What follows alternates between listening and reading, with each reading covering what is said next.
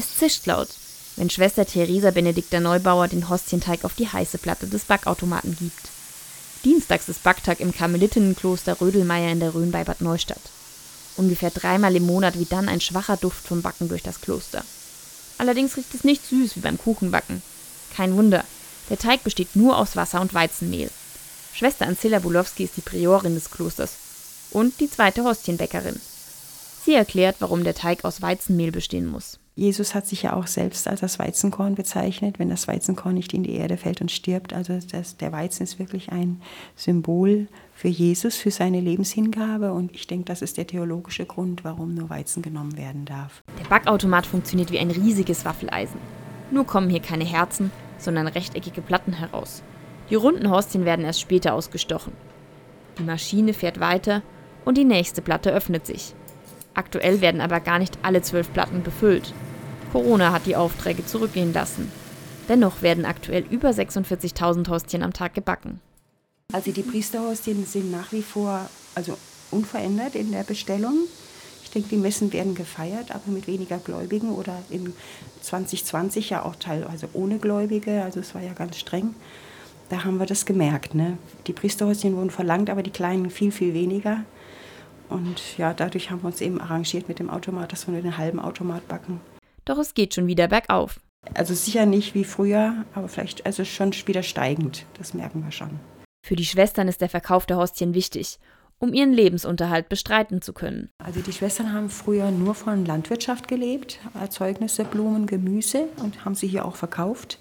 Und das wurde natürlich mit der Zeit beschwerlicher und auch nicht mehr konkurrenzfähig. Also andere waren dann besser. Doch die Karmelitinnen ließen sich nicht unterkriegen. Und dann haben sie nach einem anderen Erwerb gesucht. Und da bot sich das an. Die, also die Fuldaer Vincentinerinnen wollten es abgeben, weil sie es auch nicht mehr personell konnten. Und dann haben wir das gerne übernommen, 1967. Und seitdem, und zuerst haben wir die Handbackeisen gehabt von den Schwestern. Das heißt, wirklich von Hand zu schließen und öffnen, die Backeisen. Und seit 1975 haben wir den Backautomat. Mit dem Backautomaten alleine ist die Arbeit aber nicht getan. Die Hostienplatten kommen nach dem Backen erstmal in einen Feuchtraum und müssen dort zwei Tage ruhen. Anschließend werden sie mit einem sogenannten Hostienbohrer ausgestochen.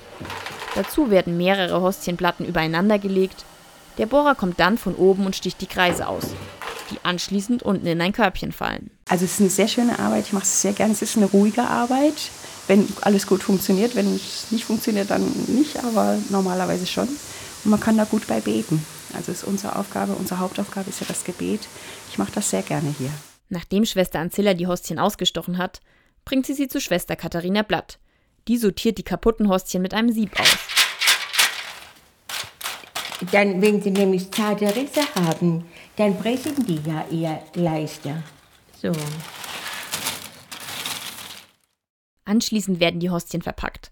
Die Schwestern verkaufen verschiedene Hostien große Hostien für Priester und die kleinen für die Gläubigen. Doch auch da gibt es unterschiedliche. Sogenannte Brothostien, die sind etwas dunkler, und weiße Hostien. Das Besondere dabei, beide sind aus dem gleichen Teig gebacken. Die Brothostien nur etwas länger. Welche Hostien ein Priester bestellt, hängt laut Schwester Katharina Blatt mit dem Verständnis der Priester zusammen. Die denken an das Manna in der Wüste. In der Bibel hat doch das weiße Manna geregnet. Also das sind die Weißen. Und die Brothostien, das sind die oft jüngere Priester. Das ist dieser wunderschöne Gedanke, wir teilen das Brot.